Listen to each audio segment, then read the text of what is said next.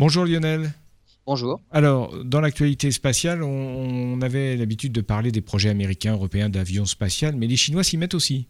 Absolument, et non seulement la Chine a rattrapé son retard en matière de vol spatial, mais elle compte bien se lancer également dans le tourisme spatial avec toute une famille d'avions spatiaux dont le premier vol commercial est même prévu pour 2020. Cet avion, plus suborbital que spatial en fait, hein, décollera à la verticale comme un lanceur et atterrira à l'horizontale comme un planeur. Il devrait être réutilisable une cinquantaine de fois. La Chine envisage la construction de deux avions différents en fonction des demandes. Un avion capable de monter à 100 km d'altitude, 10 tonnes, 6 mètres d'envergure avec 5 personnes à bord. Il offrira 2 minutes de vol en apesanteur. Et un autre encore plus gros qui pourra grimper à 130 km d'altitude, il fait 100 tonnes, 12 mètres d'envergure et 20 personnes à bord. 4 minutes en apesanteur et il atteindra même Mach 8. C'est l'avion spatial en projet le plus grand du monde.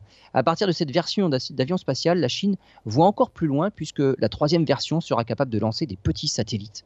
Un étage supérieur installé sur le dos de l'avion pourra envoyer des petits satellites en orbite basse.